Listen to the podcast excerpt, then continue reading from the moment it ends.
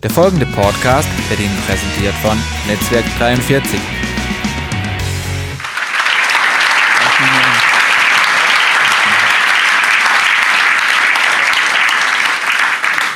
Vielen Dank, wir fühlen uns sehr wohl, die Katja und ich hatte. Unser Schatz, kommst du noch kurz nach vorne oder aufstehen? Aber das war noch Frau, die Katja. Es war gut, hier den Termin zu verbinden. Wir feiern gerade unser 15, 15-jähriges Hochzeitstag jetzt äh, in der Woche und haben wir dann jetzt verbunden mit dieser Reise hier auf dem Schwarzwald zu genießen. Ja, es ist ein Vorrecht, mit dieser Frau verheiratet zu sein.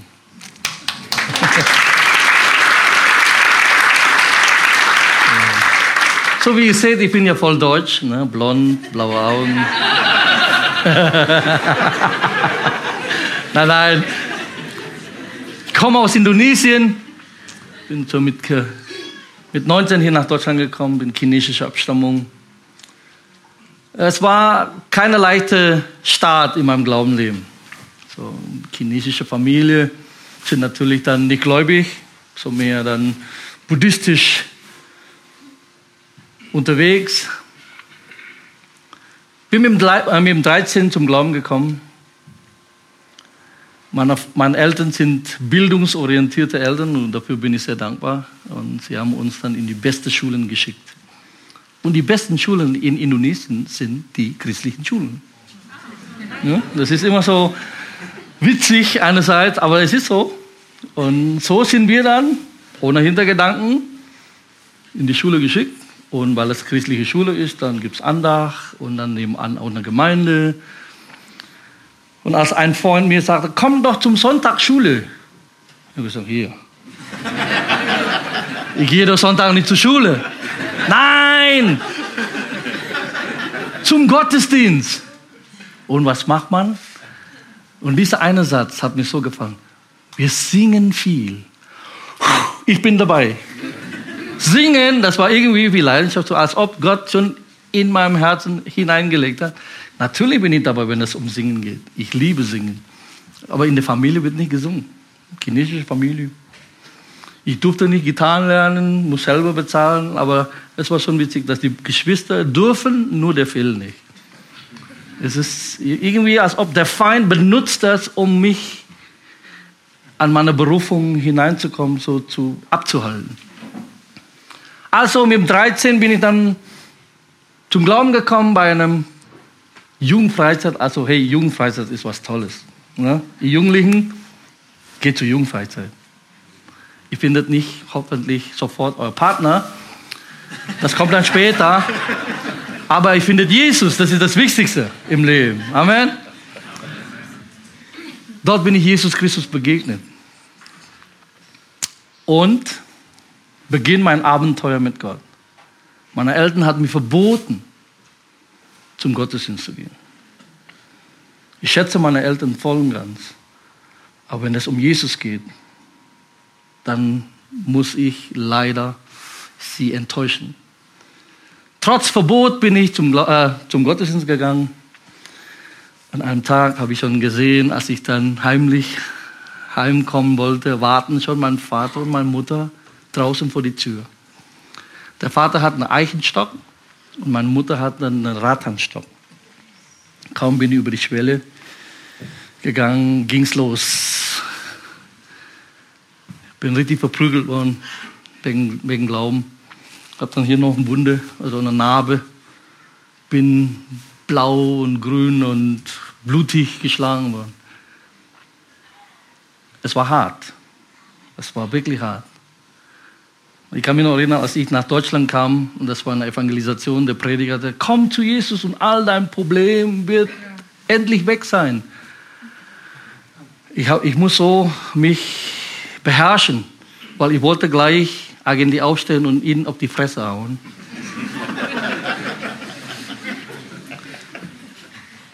Ich habe gesagt, als ich zu Jesus kam, war Jesus mein Problem.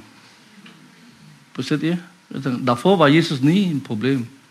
Aber als ich zu Jesus kam, wurde in Anführungszeichen Jesus zu meinem Problem.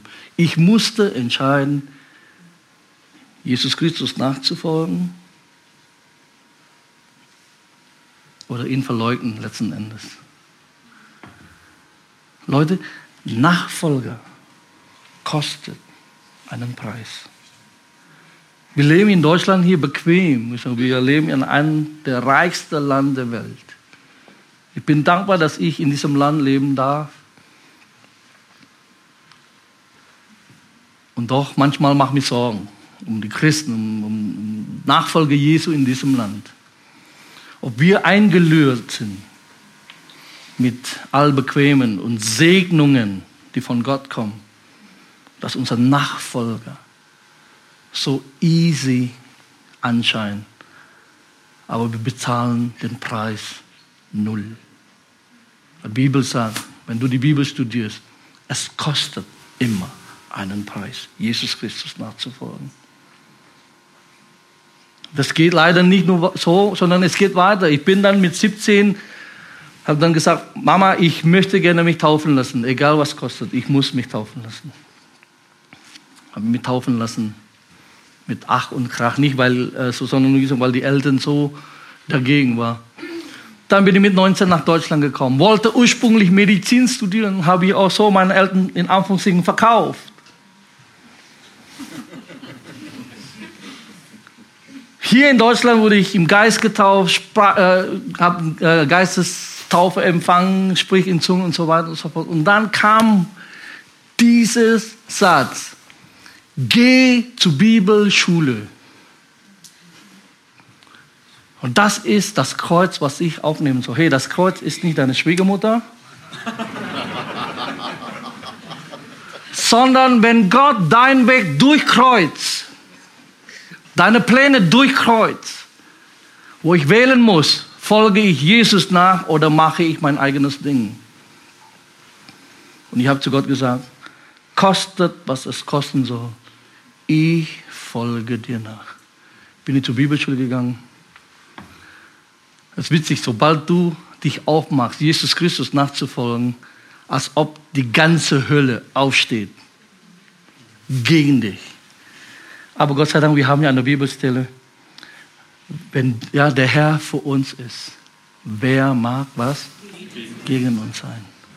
Aber die Wahrheit genau umgekehrt.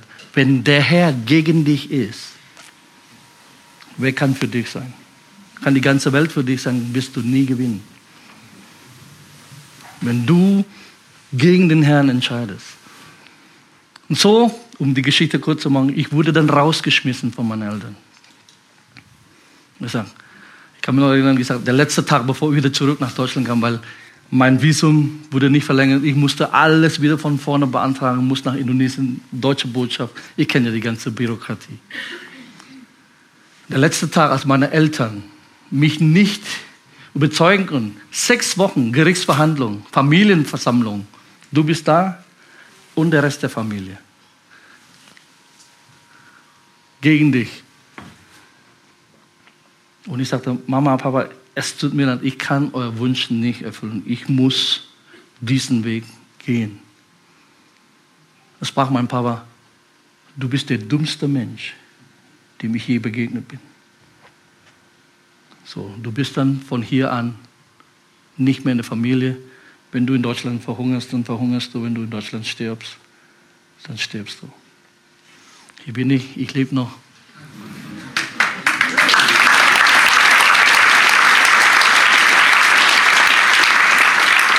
Der Herr ist treu, der Herr steht zu seinem Wort. Ja. Ich bin gewiss, dein Versprechen bleibt. Aber es trotzdem, es kostet einen Preis, Jesus Christus nachzufolgen. Und genau mein Thema heute Morgen, ähnlich wie dieser Clip, was gezeigt wurde, nämlich es geht um deinen Lauf. Ich meine nicht dein Sportbetätigung, sondern den Lauf deines Lebens. 1. Korinther Kapitel 9, Vers 24 bis 27. Um die Geschichte kurz zu machen, nochmal, Gott hat Versöhnung uns wieder geschenkt, meine Familie und, und ich. Wir sind so gesegnet. Leider am Sterbebett meines Vaters konnte ich nicht heim, weil äh, eine Woche vorher habe ich einen Unfall mit meinem, mit meinem Bein, meinem Bein gebrochen. Aber mein, mein Bruder, der auch jetzt ein Pastor geworden ist, der durfte meinen Vater zum Glauben führen am Sterbebett und ihn noch mit Wasser getaucht. Er ist zum Glauben gekommen. Gott ist treu. Und ich bin gespannt ich sage, meine Mama noch, meine Mama. Ich sage, ja, meine Mama noch. Dann sind wir komplett. Dann sind wir komplett. Es kostet einen Preis, aber der Herr segnet es. 1. Korinther Kapitel 9. Der Lauf deines Lebens. Lauf deinen Lauf ist der Titel meiner Predigt. Ihr wisst doch, wie es ist, wenn in einem Stadion ein Wettlauf stattfindet. Viele nehmen daran teil, aber nur einer bekommt den Siegespreis. Macht es wie der siegreiche Athlet. Lauf so, dass ihr den Preis bekommt. Jeder, der an einem Wettkampf teilnehmen will, unterwirft sich einer strengen Disziplin. Die Athleten tun es für einen Siegeskranz, der bald wieder verwelkt. Unser Siegeskranz hingegen ist unvergänglich. Für mich gibt es daher nur eins.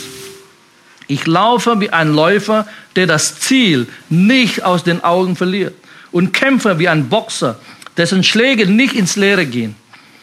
Ich führe einen harten Kampf gegen mich selbst, als wäre mein Körper ein Sklave, dem ich meinen Willen aufzwinge. Denn ich möchte nicht anderen predigen und dann als einer dastehen, der sich selbst nicht an das hält, was er sagt. Herr, wir segnen dein Wort. Beten, Herr, dass du zu uns sprichst heute Morgen. Danke, dass du unser Herz vorbereitest, Herr, wie ein Boden, einen guten Boden, den du sehen kannst. Und diese Saat deines Wortes auf guten Boden fällt, bringt Frucht, 60, 30, 60, sogar hundertfach zur Ehre deines Namens. Heiliger Geist, komm und diene uns in Jesu Namen. Amen. So, wir wollen heute Morgen vier Lektionen von Paulus lernen, wie wir unseren Lauf, den Lauf unseres Lebens gewinnen. Seid ihr bereit? Erste Lektion. Es braucht Verlangen. Ich muss es gewinnen wollen. Wie in der Werbung der Radio, ja. Wir sind die, wo gewinnen wollen. Also, da sind wir schon eins hier. Ja, und hoffentlich dann unser Elf in Brasilien das auch das Ding holt. Nur nebenbei Bemerkung. Wir sind die, wo gewinnen wollen. Die Frage, willst du gewinnen in deinem Leben? Ja? Wenn du Interviews, ich bin ein, als ich jung war, war ich richtig Sportskanone. Jetzt muss ich irgendwie noch mit meinem Hintern treten, ein bisschen in die Richtung wieder gehen. Aber Sportler, wenn du Sportler-Interviews schaust, sie sind irgendwie wie besessen, ne? regelrecht Passion, Leidenschaft. Sie wollen gewinnen, sie wollen erreichen, sie wollen Rekorde brechen. Sie wollen alles tun, um zu gewinnen. Sie, sie reden davon, sie schlafen damit, sie essen damit. Was ist deine Leidenschaft heute Morgen? Was treibt dich an? Was holt dich jeden Morgen aus den Federn, um das zu tun? Das kann nicht sein, dass du Tag ein, Tag auf, ja, ich stehe auf, gehe zur Arbeit, gehe in die Kantine am Mittag. Ich sage, hey, äh, das kann ja nicht sein, dass du, damit du in Kantine gehst, ist das Ziel deines Lebens. Ja? Was zwischen den Kiemen haben. Und dann wieder heimgehst. Und dann, ja. The same procedure as every year. Ja. As every day. Ein Leben ohne Leidenschaft ist ein vergeudetes Leben. Du vergeudest dein Leben, wenn du keine Leidenschaft hast. Aber jeder Mensch hat Leidenschaft, glaube ich. Die Frage, was? Paulus ist eine leidenschaftliche Person. Vers 24 sagt er, lauf so, dass ihr den Preis bekommt. Ja? Laufen, um zu gewinnen. Wenn du läufst, dann läufst du, dann laufst du, um zu gewinnen. Ja? Nicht nur aus Spaß. Ja, wenn du Sport machst, vielleicht ist es nur aus Spaß, aber im Leben, das geht nicht nur um Spaß. Ja, wir leben halt in einer Spaßgesellschaft. Aber Paulus sagt, ich laufe nicht so nur als Spaß, sondern ich möchte, dass mein Leben zählt. Aber Pastor, was so Theo hat bei einer Pastorenkonferenz in Stuttgart über dieses Thema gesprochen. Lehre mich zählen meine Tage. Und er hat damals auch dieses Wortspiel gemacht. Lehre mich, dass mein Leben zählt. Er sagt, ja, genau. Und Gott möchte, dass dein Leben zählt. Mit was willst du das füllen, dass dein Leben zählt? Ich laufe, um zu siegen. Ich laufe, um zu gewinnen. Ja, lauf nicht, um in die Rente zu gehen. Leute, es gibt auch ein Leben vor der Rente.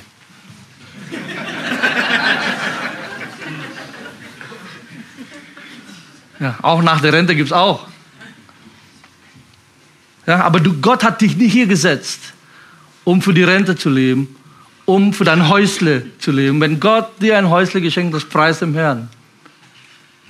Aber es gibt mehr als nur das. Ja? Er möchte, dass dein Leben zählt.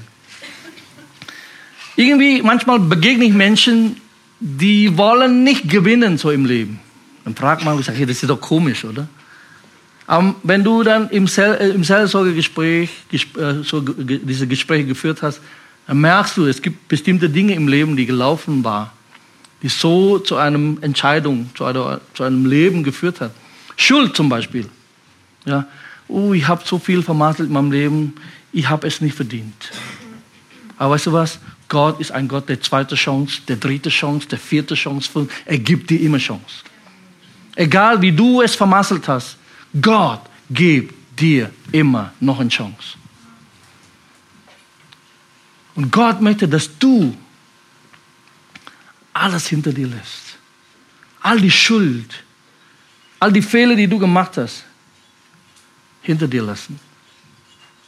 Andere ist die Prägung der Vergangenheit. Es war ähnliche Prägung hier, die ich dann von meinem Papa bekommen habe.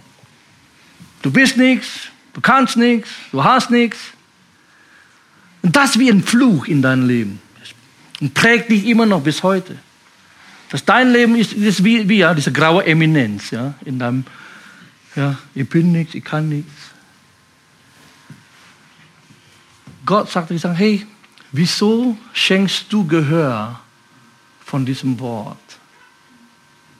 Warum hörst du immer noch auf diese Dinge, die früher vielleicht ausgesprochen wurden? Du gibst die Erlaubnis, was du damit machst. Eigentlich hat diese Dinge keinen Einfluss auf dein Leben, aber wenn du es glaubst, wenn du dein Gehör schenkst, dass das in deinem Leben Einfluss hat, dann liegt das bei dir und nicht bei dem, der es gesprochen hat. Stimmt's? Du bist verantwortlich, nicht die andere. Das ist immer manchmal das Problem. Es ist einfach, das alles ja, auf die andere, ja, in die Schuhe zu schieben auf den anderen. Aber du bist verantwortlich für dein Leben. Es kann so kommen, es kann so kommen, aber was entscheidest du mit dem, was du gerade gehört hast? Es gibt ein Sprichwort in Indonesiens so aus dem Arabischen. Die Hunde kläffen, die Kalifen ziehen weiter. Egal, ob dein Nachbar oder ein Chef oder irgendwas, irgendein Urteil über dich sprechen. Also lass sie kläffen, du ziehst weiter. Du gehst deinen Weg. So Gott möchte wirklich, dass du diese Dinge in deinem Leben nicht mehr bestimmen, sondern du entscheidest dich, auf Gott und auf sein Wort zu vertrauen und nicht auf Rede von Menschen. Amen? Andere, die falsche Theologie. Du bist geprägt von der falschen Theologie. Ich sage immer auch bei uns in der Bibelschule, deine Theologie bestimmt, wie du lebst. Deine Theologie bestimmt, wie du handelst. Wenn du mit einer falschen Theologie aufgewachsen bist, so wird dein Leben geprägt von dieser Theologie. Wenn die Theologie falsch zum Beispiel, ah ja, der Heiland kommt ja bald, also ich muss mehr, ich muss nicht Ausbildung machen, ich muss gar nichts machen, ich, ja, du sitzt nur auf dem gepackten Koffer, Däumchen drehen und warten, bis der Heiland kommt, dann diese Theologie führt auch zu falscher Anwendung. Du machst gar nichts, weil es falsche Theologie ist. Falsche Theologie in dem Fall zum Beispiel, que será, será, whatever will be, will be.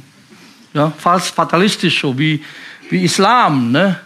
Inshallah, so, wenn der kommt, mach um, wenn nicht, nicht. Ja. Nein, Gott ist nicht so. Ja? Ich darf halt kein Verlangen haben. Ich soll halt keine Ambitionen haben. Meine Bibel sagt anders. Das ist Buddhismus. Buddhismus sagt, alle Verlangen zu eliminieren. Da ist Paradies, das ist Nirvana. Wenn kein Verlangen mehr haben, das ist dann ja, das höchste Gut. Meine Bibel sagt, habe deine Lust am Herrn und er wird dir geben, was? Was dein Herz begehrt. Du darfst begehren, Gott sei Dank. Du darfst es begehren. Aber zuerst habe deine Lust am Herrn. Ja? Gott möchte dein Erfolg sehen. Er ist daran interessiert, dass du erfolgreich bist. Jetzt muss man natürlich definieren, was ist Erfolg? Erfolg ist nicht, dass du so viele Asche machst ja, und dann dreimal im Jahr Kreuzfahrt machst und so. Wenn das, wenn der Herr dich segnet, super. Denk an, an euer Pastoren und, oder an mich. Ja. Wir freuen uns auch über. nein, nein, nein, nein. Spaß beiseite. Wenn das aber der Begriff von, von Erfolg, dann sind wir irgendwie falsch. Die Bibel sagt, Erfolg ist, wenn du Gottes Wille und Gottes Bestimmung für dein Leben erkennen und darin leben. Das ist Erfolg. Ich wiederhole, Erfolg bedeutet Gottes Wille und Gottes Bestimmung für mein Leben erkennen und darin leben.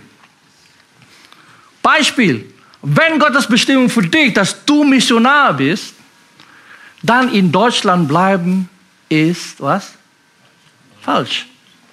Wenn das deine Bestimmung ist. Wenn Gott zu dir gesprochen hat, du sollst Missionar sein, da und da, mach mal Timbuktu. Und wenn du in Deutschland lebst, immer noch, dann frage ich, was ist mit der Bestimmung Gottes für dein Leben?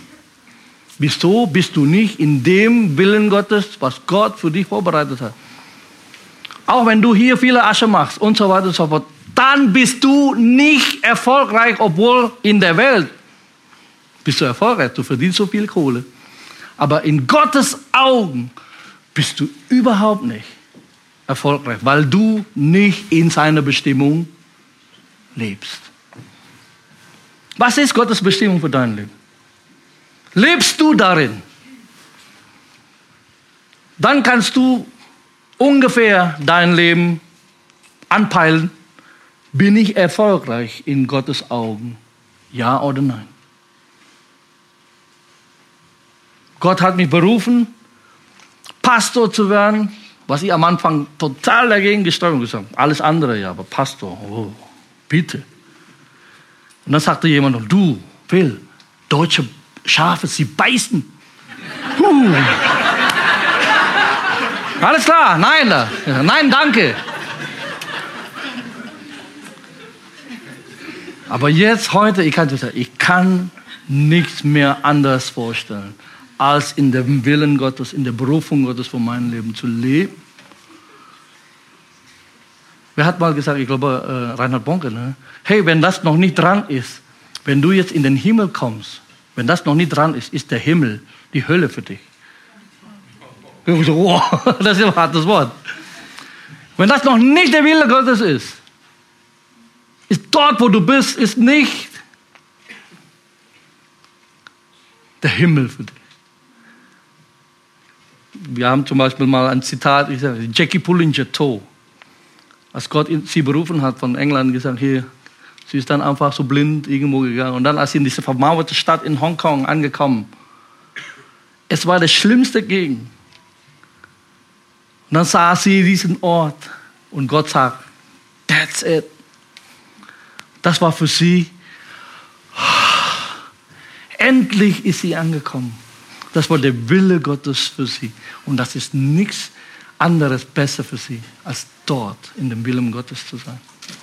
Und Gott möchte, dass du in seinem Willen lebst. Seine Bestimmung erkennen und darin leben.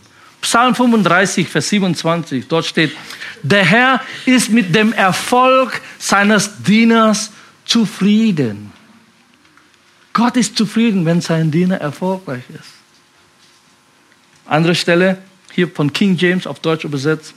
Der Herr hat Freude an Prosperität seines Dieners.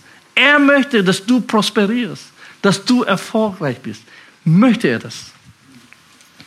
Er möchte das. So meine Frage heute Morgen. Was möchtest du am meisten in deinem Leben? Was möchtest du? Zweite Lektion. Es braucht klare Richtung. Auf das Ziel fokussieren. Vers 26 von 1. Korinther Kapitel 9. Für mich gibt es daher nur eins. Ich laufe wie ein Läufer, der das Ziel nicht aus den Augen verliert und kämpfe wie ein Boxer, dessen Schläge nicht ins, nicht ins Leere gehen. Ja? Paulus sagt, ich laufe nicht ziellos durch die Gegend. Ich habe eine Bestimmung. Ich habe ein Ziel. Ich habe eine klare Richtung. Ja, ich spiele nicht rum, sagt er. Ja, ich bin kein Boxer, der nur Luftschläge machen. Ja, also ich sage mir als Musiker, ich spiele nicht nur Luftgitarre. Was ist dein Ziel? Was ist das Ziel deines Lebens? Philippe Kapitel 3, Vers 13 bis 14. Wie gesagt, meine lieben Brüder und Schwestern, ich weiß genau, schreibt Paulus, noch habe ich den Preis nicht in der Hand. Aber eins steht fest. Ich will alles vergessen, was hinter mir liegt und schaue nur noch auf das Ziel vor mir. Mit aller Kraft laufe ich darauf zu, um den Siegespreis zu gewinnen. Das Leben in Gottes Herrlichkeit. Denn dazu hat uns Gott durch Jesus Christus berufen. Das ist deine Berufung.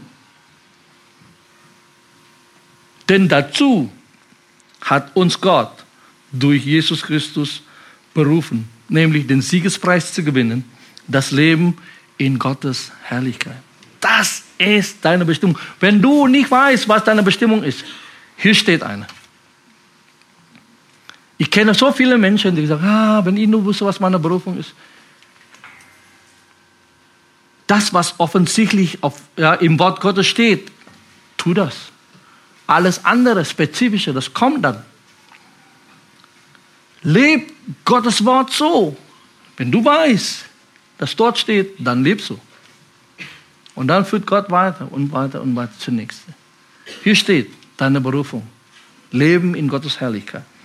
So, wenn du klare Richtung haben möchtest, sagt Paulus, musst du zwei Dinge tun. Der erste ist dann, vergesse, was hinter dir liegt. Vergesse, was hinter dir liegt. Du kannst nicht im Heute leben, wenn du nur in Vergangenheit lebst. Ist als ob du im Auto fährst, aber nur auf deinen Rückspiegel schaust. Dann gibt's Bums.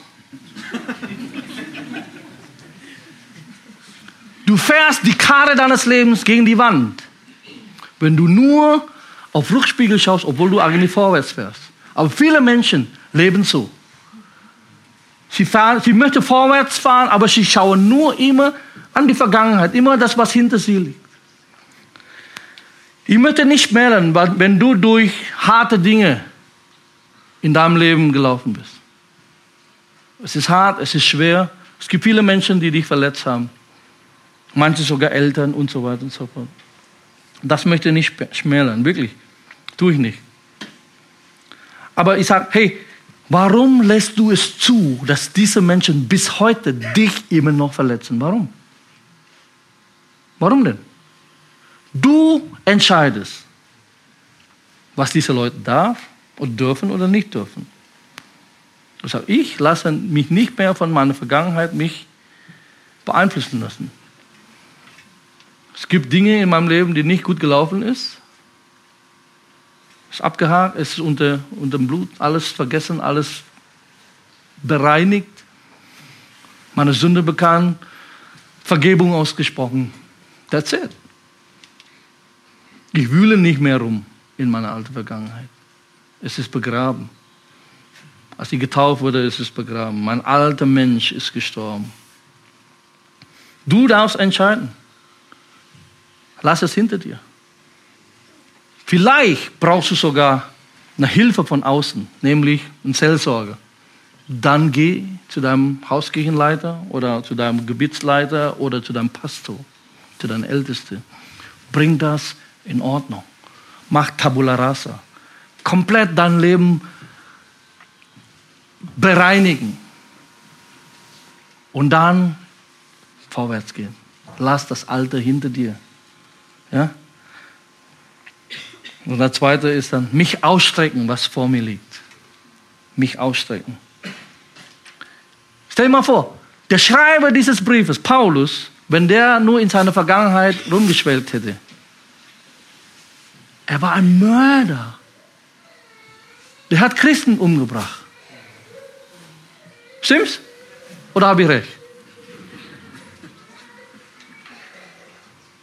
Und trotzdem hat er alles hinter sich und dann gesagt, ich will dieses Leben in Herrlichkeit Gottes als Ziel haben. Alles, hinter, alles, was ihm so wichtig war, dass er ein Jude und all diese Dinge, also Privilegien, gesagt, das ist für mich wie ein Scheiß. Ja, ein Dreck. Das, was Christus hat, was vor mir liegt, das ist es.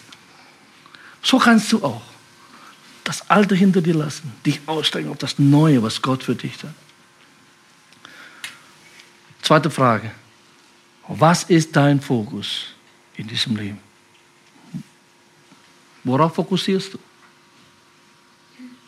Dritte Lektion. Es braucht Disziplin. Vers 25. Jeder, der an einem Wettkampf teilnehmen will, unterwirft sich einer strengen Disziplin. Strengen Disziplin, sich selbst verleugnen, das ist kein populäres Wort. Auch nicht in Segeten, glaube ich auch in Stuttgart. Wie viele von uns am Mittagstisch heute Mittag reden miteinander und sagen, oh, das Wort von Pastor Phil ist so gut, ja. Gerade dieses Thema strengen Disziplin. Es ist so gut, ja. Mir wird es warm ums Herz. Ah, Disziplin. Ich kann mit euch darauf wetten, dass keiner von uns wird darüber sprechen. Oder? Sei mal ehrlich. Ich bin nicht beleidigt, kein Problem. Disziplin ist, was wir am dringendsten brauchen und doch am wenigsten wollen. Stimmt's? Ja? Alle möchten tollen Körper haben, aber keiner will Sport machen. Alle möchten gerne reich werden, ohne Arbeit. Ja? Ah, ich hoffe, hier meine, meine Kreuzchen da stimmen. Dann alle Sechse, dann habe ich dann hier. Alle möchten Erfolg haben, aber will kein Opfer bringen. Und das Beste ist hier. Alle möchten gerne geistlich wachsen, aber tun nichts dafür. Kann Disziplin, du tust keinen Dienst, du gehst nie in eine Hauskirche, du bist kein Teil von kleinen Gruppe. Äh, du, es wird schwierig. Also ich bin auch Pastor. Ja? Ich bin nicht nur Worship-Pastor, ich bin auch ein normaler Pastor. Ich habe 24 Hauskirchen, die ich betreue. Und du merkst immer Leute, die in der Hauskirche gehen, also in einer kleinen Gruppe oder nicht. Da merkt einfach, so, hey, Jüngerschaft ist, wo PS auf die Straße kommt. Du musst. Also, als ich in der Bibelschule war, dachte ich immer, ich bin ein toller Kerl.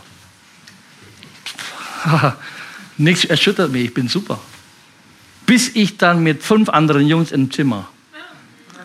Wenn du zu sechs in einem Zimmer, die Bibelschule, oh, das war wirklich hart. Ich wusste nicht, dass ich so schlimm.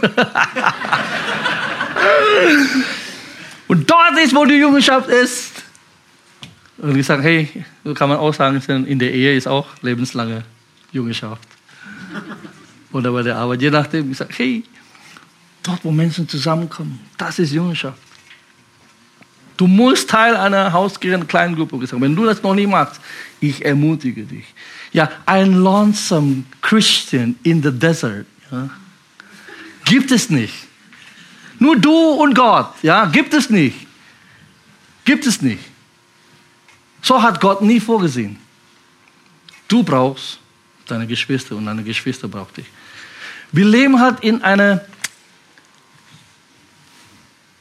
so individualistische Gesellschaft. Ja, mein Glauben, meine Beziehung mit Gott nur zwischen Gott und mir. Es macht nicht was anderes. Die anderen haben kein, keine Rolle gespielt. Doch. Warum? Weil Gott denkt in Corporate Identity. Nicht in individuell. Ja, es gibt Zeiten, wo ich sage, deine Beziehung zu Gott ist individuell, klar. Aber doch in einem Corporate Identity. Beste Beispiel, interessanterweise. Ein einziger Mensch hat gesündigt, aber doch die ganze Nation muss dafür büßen kurz bevor Jericho, also nach Jericho, äh, bevor Jericho kam, äh, also nach Jericho, ein einziger Mann, der Achan, hat das nicht getan, was Gott sagt. Gesagt, nimm das bitte nicht weg, sondern das ist zur Verbannung. Und Achan hat einfach so in seine Tasche reingesteckt. Gold und ein paar Klamotten. Nächster Kampf, Ei, oh, das ist eine Kuhdorf, das, das kriegen wir hin, ja, kein Problem. Es war eine Blamage. Aber nicht, weil sie nicht kämpfen können, sondern weil Gott nicht segnen kann. Warum? Wegen ein einziger Mann, der gesündigt hat. Könnte sein, dass hier und da in der Gemeinde Gott nicht wirken kann, weil du gesündigt hast. Das ist nur zwischen dir und Gott, klar. Aber der Effekt ist eine ganze Gemeinde, eine ganze Familie. Gott hat uns in diese Familie hineingestellt. Es macht schon was mit mir, wenn du sündigst. Warum? Weil wir ein Leib sind. Stimmt's?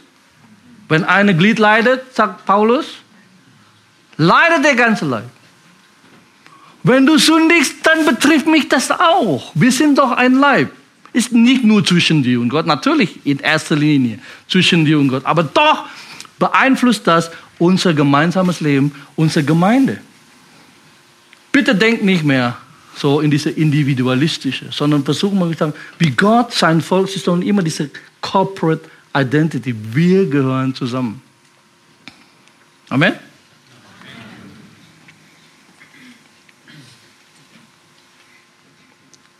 Jeder, der an einem Wettkampf teilnehmen will, jeder, der kämpft, braucht Disziplin.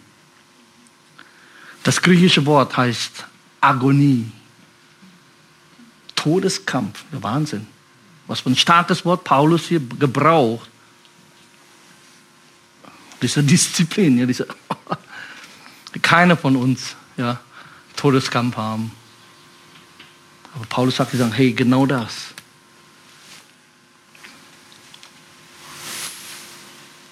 Diese alte Weisheit, no pain, no gain. Kein Fleiß, kein Preis. Das weiß, was, was rede ich hier? Ihr, das, ihr, ihr wisst doch alles. Ja? Du brauchst Verlangen, du brauchst klare Richtung, du brauchst Disziplin. Meine Frage Nummer drei heute Morgen. Bist du bereit, den Preis dafür zu zahlen? Viele Menschen haben Verlangen. Mehrere haben sogar klare Richtung. Aber es sind nicht viele, die bereit sind, den Preis zu zahlen. Ja, Zeit und Kraft zu investieren. Geistliche Gewohnheiten zu trainieren. Gott möchte, dass du es trainierst. Pastor Theo hat erzählt, gesagt, wenn er im Auto sitzt, ist automatisch dieses Gebetszeiten mit Gott. Weil das eine Gewohnheit ist. Ist für mich genau das Gleiche. Im Auto, Worship und Gebet. Ich kann mein, mein, mein Worship-CD anmachen. Ich kann mit Worship in der Schwede natürlich mit Augen zu. Manchmal Hände hoch. Aber das ist meine Worship-Zeit zu Gott. Meine Gebetszeit, wo ich mit meinem Vater rede. Du musst wieder deine geistliche Training mal starten. Gewohnheiten trainieren. Ja? Gewohnheit zu beten, Gewohnheit, deine Bibel wieder zu lesen. Gottesdienst besuchen. Ja? Jesus Christus, unser Herr, macht das auch zu seiner Gewohnheit. Wie seine Gewohnheit ging er zu Tempel am Sabbat. Das war seine Gewohnheit. Es kann auch Gewohnheit, wenn du alle vier Wochen zum Gottesdienst, aber das ist nicht diese Gewohnheit, die ich meine. Wenn du zum Gottesdienst nur alle vier Wochen gehst, das ist keine Gewohnheit, das ist Faulheit. Und eins habe ich gelernt in der Bibelschule, Gott salbt keine Faulheit. Wenn du krank bist, das ist was anderes. Wenn du Familienfeier hast, das ist was anderes. Aber sonst bist du jeden Sonntag hier im Gottesdienst. Ich sage dir als Pastor, jeden Sonntag bist du hier im Gottesdienst. Es sei denn, du in Urlaub bist. Warum?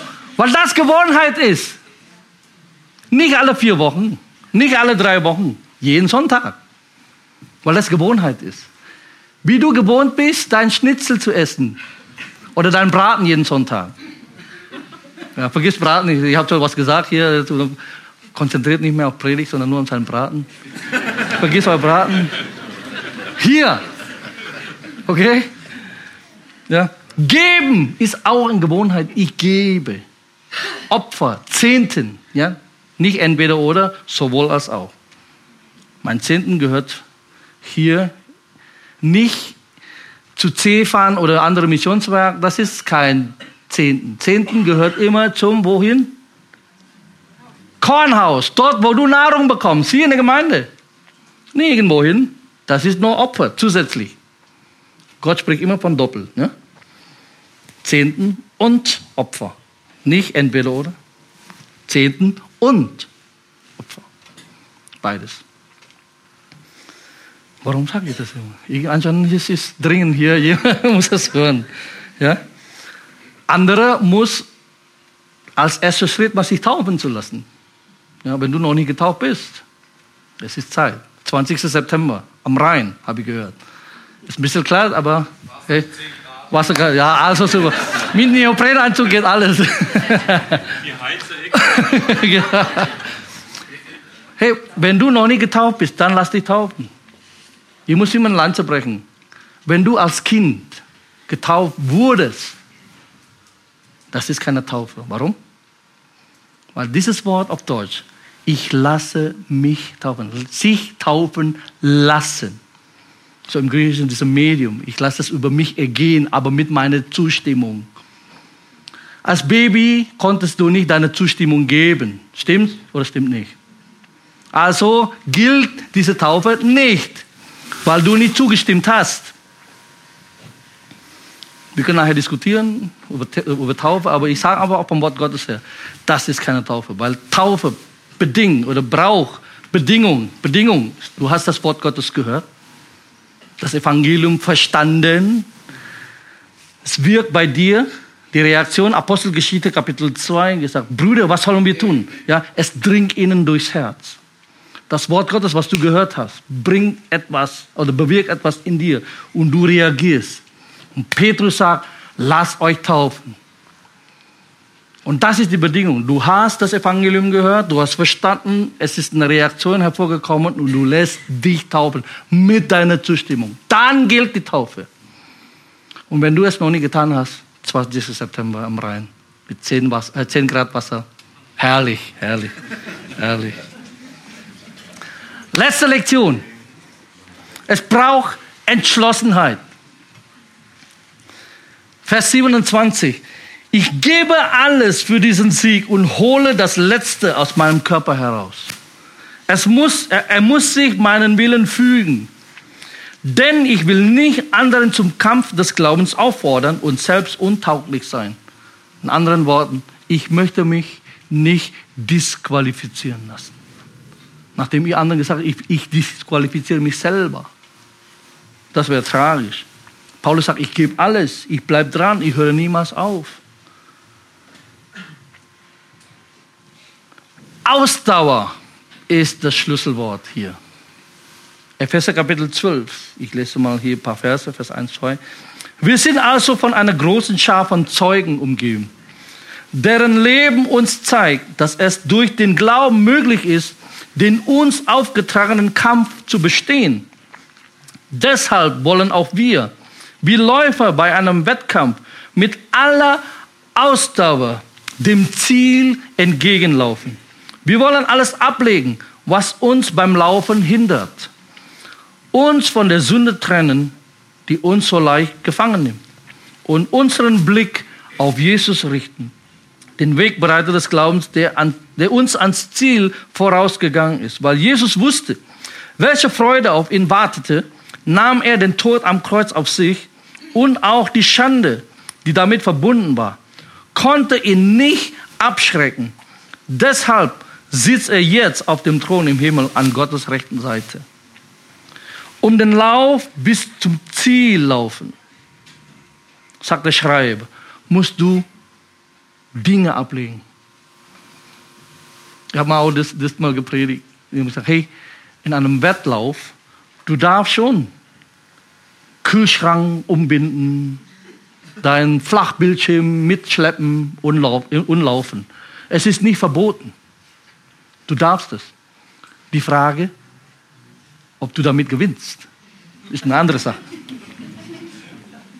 Das ist hier kein, kein, kein wie sagt man, das ist ein Herkules-Ding.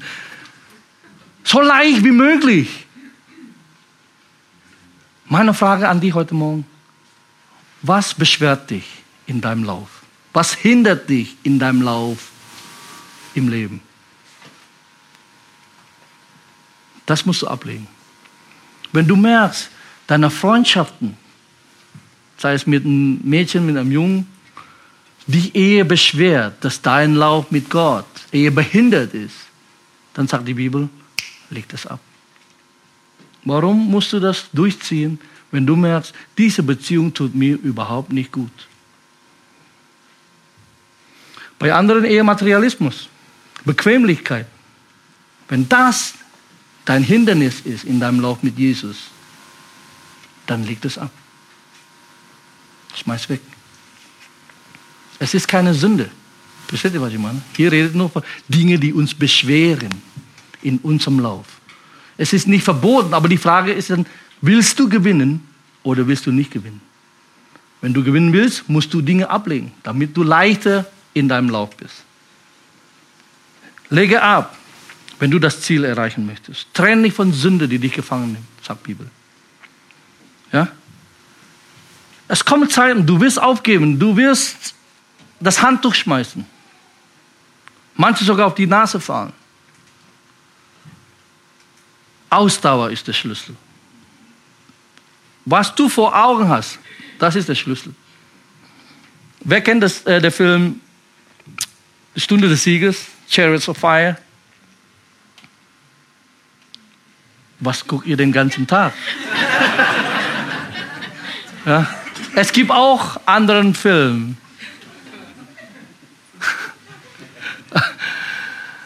Alles Harry Potter oder was auch immer, Herr der Ringe oder, oder Eiskönigin, was auch immer, das ist alles toll. Aber ich dachte, hey, aber so ein Film, Stunde des Sieges, musst du gucken.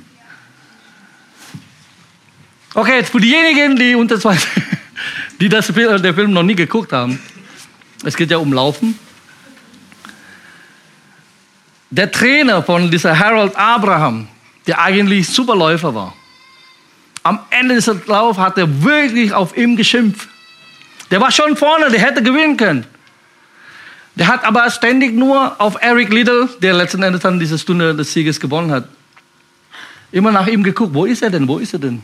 Dass er beim nach links und nach rechts gucken plötzlich Eric Liddell neben ihm gezogen ist, dann pff, vorne ist und hat dann den Lauf gewonnen. Und dann sagt dieser Satz von dem Trainer, was wirklich gut ist. Lass das Ziel niemals aus den Augen. Lass das Ziel niemals aus den Augen. Wenn du läufst, guck nicht nach links und ja, nicht auf die Geschwister. Die haben ihren Lauf, die sollen ihren Lauf laufen. Unser Ziel ist vorne, Jesus Christus. Und du musst auf ihn schauen, nicht auf anderen schauen. Ja? Lass dich nicht ablenken. Du wirst eines Tages vor Gott stehen. Wirst du das fähig sein, wie Paulus das zu sagen, ich habe meinen Lauf vollendet. Nun wartet der Siegeskranz auf mein Leben. Ich habe es geschafft. Kannst du das sagen? Unser, unser Herr Jesus hat das gesagt. Johannes Kapitel 10. Vater, ich habe deinen Auftrag von meinem Leben vollendet. Mit 33 Jahren. Ich habe gesagt, ja, ich möchte, wenn mein, ja, mein Leben endet. Ich sage, Vater, ich habe deine Bestimmung von meinem Leben erfüllt. Nun wartet auf mich die Krone der Gerechtigkeit. Kannst du das sagen? Ich habe immer gesagt, ich möchte diesen Satz hören von Gott. Gut gemacht, du gute und treue Knecht. Oh, ich möchte diesen Satz hören. Ich möchte das. Das ist Erfolg. Wenn du das hörst, wenn du vor ihm stehst, das ist Erfolg. Was, Leben, was im Leben zählt, ist nicht hier auf dieser Erde, nicht was Irdisches, sondern diese Bestimmung Gottes für dein Leben. Unsere Siegeskrone ist ewig, es wird nicht verwelken. Ich sage immer gesagt, warum brauchen wir das? Damit ich dem werfen kann, dem alle gebührt. Die Siegeskrone auf unser Herr Jesus. Du bist würdig. Stell dir mal vor, du hast im Himmel nichts zu geben. Du wirst da stehen, beschämt. Er, der alles für dich getan hat. Und du hast nichts in der Hand. Du hast keine Krone, um ihm zuzuwerfen. Sag, du bist würdig, Jesus, Lamm Gottes. Du hast alles getan. Und dann wirst du ja, da stehen. Wie Paulus dann in anderer Stelle gesagt wie durchs Feuer. Du hast alles verloren. Du bist zwar gerettet, aber du hast nichts. Nur das, der, ja, die Klamotten, was an deinem Leib ist. Was für ein Verlust. Was für ein Leben ist das? Ich sage, ich will nicht so leben. Ich möchte, wenn ich vor ihm stehe, gesagt, ich habe viel zu geben, weil er ist würdig. Ich möchte mit diesem einem Clip äh, enden. Ja? Es geht um Geschichte Derek Redman, ein Läufer, 400 Meter, Olympiaspiel Barcelona 1992. Es ist so ein, ein, ein, ein guter Läufer. Aber wir schauen mal kurz. Things don't always work out the way you'd like.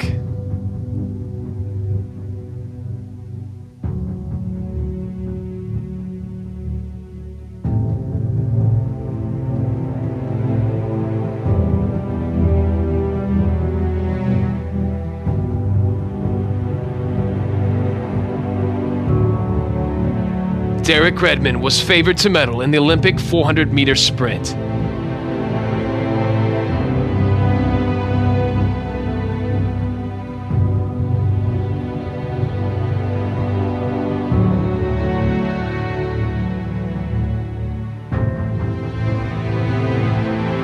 Hundred and fifty meters into the race, Derek felt a searing pain. In agony, he fell to the ground with a torn hamstring.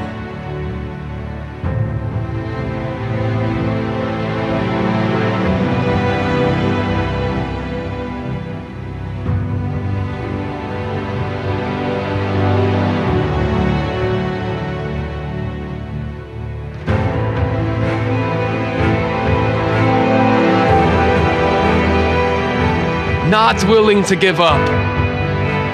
Determined to finish the race, he continued.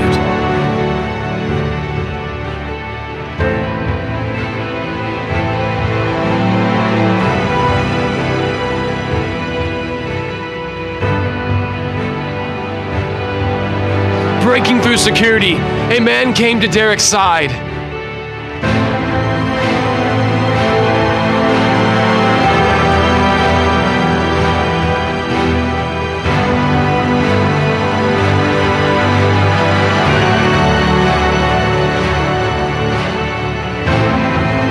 It was his father. You don't have to do this, he told his son. Yes, I do, he replied. Well, then we're going to finish this together.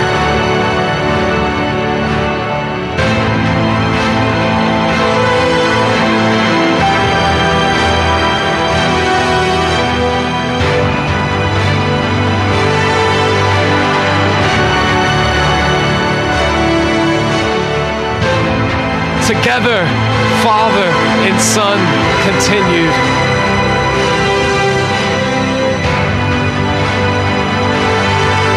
Shortly before the finish line, Derek's father let him go to complete his race, receiving a standing ovation from a crowd of over 65,000.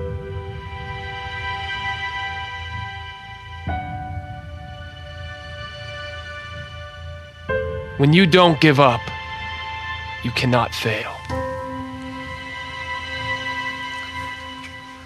Wisst ihr, das Leben ist nicht immer einfach. Es ist tough. Wie Derek hier, der war so fit, der war so gut.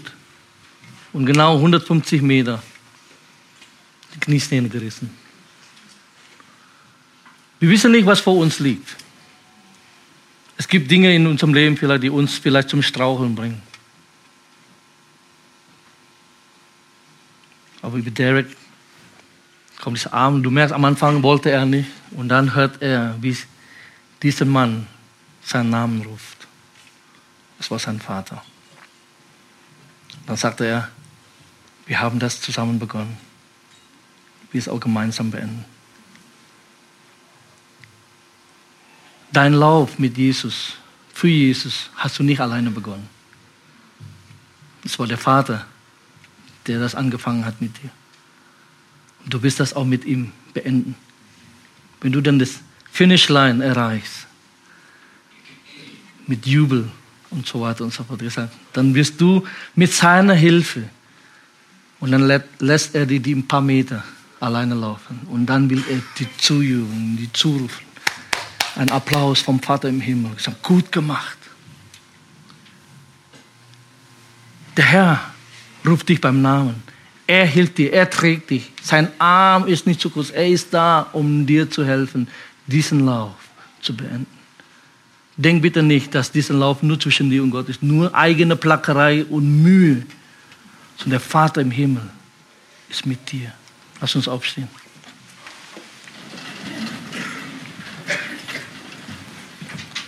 Er wird diesen Lauf mit dir beenden. Aber braucht deine Entschlossenheit, dass du sagst, ich möchte das. Dieses Verlangen, diese klare Richtung, diese Entschlossenheit und braucht dann Disziplin. So, wenn du willig bist, Ja zu sagen zu Gott, du, es ist zwischen dir und Gott heute Morgen. Wenn du sagst, ich möchte das, heb deine Hand zu Gott und sag, Herr, hier bin ich. Ich möchte, dass du mir hilfst, diesen Lauf zu laufen, zu beenden zu deiner Ehre. Ich weiß, dass es nicht leicht wird, aber ich danke dir, dass du diesen Lauf mit, dir, mit mir begonnen hast und du wirst auch mit mir das beenden. Der Vater, der dich beim Namen ruft, der legt seinen Arm jetzt auf dich und sagt, wir haben es gemeinsam begonnen und wir werden auch gemeinsam beenden. Und Vater, das bete ich jetzt für meine Brüder und Schwestern her. Und ich danke dir, dass du ihnen Kraft schenkst. Danke für Verlangen, gewinnen zu wollen. Für dich. Dass sie klare Richtung haben, was du sagst in deinem Wort. Und ich danke dir, dass du uns Disziplin lehrst. Und du schenkst uns Ausdauer. Und wir wissen, das ist nicht durch Herr oder durch Kraft, sondern durch deinen Geist, spricht der Herr. Und wir danken dir, Herr, dass du uns Kraft schenkst. Ich bete wirklich, dass du jeden gerade jetzt berührst, diesen Lauf zu laufen für dich. Und zum Schluss, bevor wir enden, ich möchte zu Menschen, die Jesus Christus noch nicht kennen. Du kannst nicht laufen, bevor der Startschuss geht. Aber dieser Startschuss beginnt mit deiner Beziehung zu Jesus Christus. Wenn du Jesus Christus noch nicht kennst, du lebst noch nicht mit Jesus, du hast Jesus Christus noch nicht angenommen als dein persönlicher Herr und Erlöser, möchte ich heute Morgen eine Gelegenheit geben und sagen, möchtest du Jesus Christus annehmen, wenn du hier bist und sagst, ich möchte mit Jesus leben, dieses Startschuss überhaupt zu rennen, dann ist heute Morgen die Gelegenheit, wenn du sagst, Pastor Phil, ich möchte Jesus Christus heute Morgen annehmen. Wenn du da bist, heb doch mal deine Hand kurz. Ich sage, lass mich für dich beten. Ich sage, hier, ich sage, ich möchte Jesus Christus annehmen. Ich möchte diesen Status erstmal hören.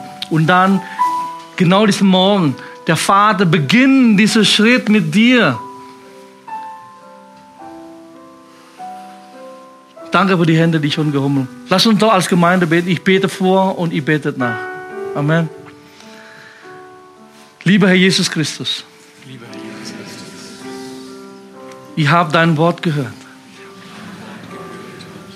Ich habe verstanden,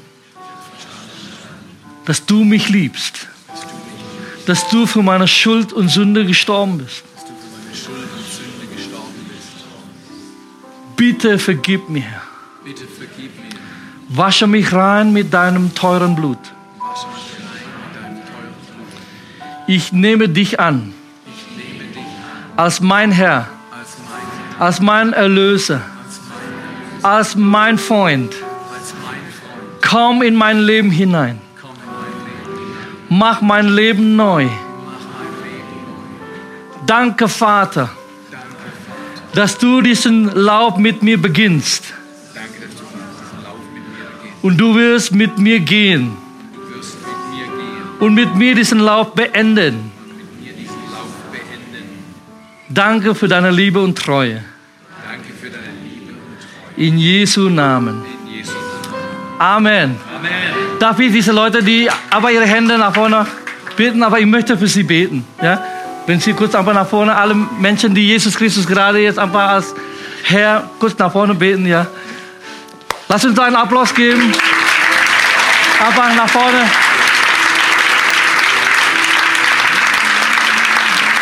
Danke, Jesus, für diese Entscheidung, Herr. Auch alle, die vielleicht jetzt brauchen nicht schämen. So, der Himmel jubelt gerade jetzt über diese Entscheidung. Herr, ich bete wirklich für meine Brüder und Schwestern, die jetzt gerade diese Hand erhoben haben, diese Entscheidung getroffen haben. Ich danke dir, Jesus, dass du ihr Leben neu machst. Ich danke dir für diesen Startschuss, Herr, mit dir. Und ich bete, dass du ihnen hilfst, diese, in diese Gemeinde integriert zu werden. Diesen Leben, was das heißt, diesen Lauf zu laufen mit dir, für dich. Danke, Herr, für Segen. Danke für Schutz. Danke für Bewahrung. Danke für Strategien, wie dieses Leben aussieht. So bete ich, Vater, dass diese Person wirklich gut integriert in der Gemeinde. Sie leben mit dir. In Jesu Namen. Amen. Halleluja. Halleluja.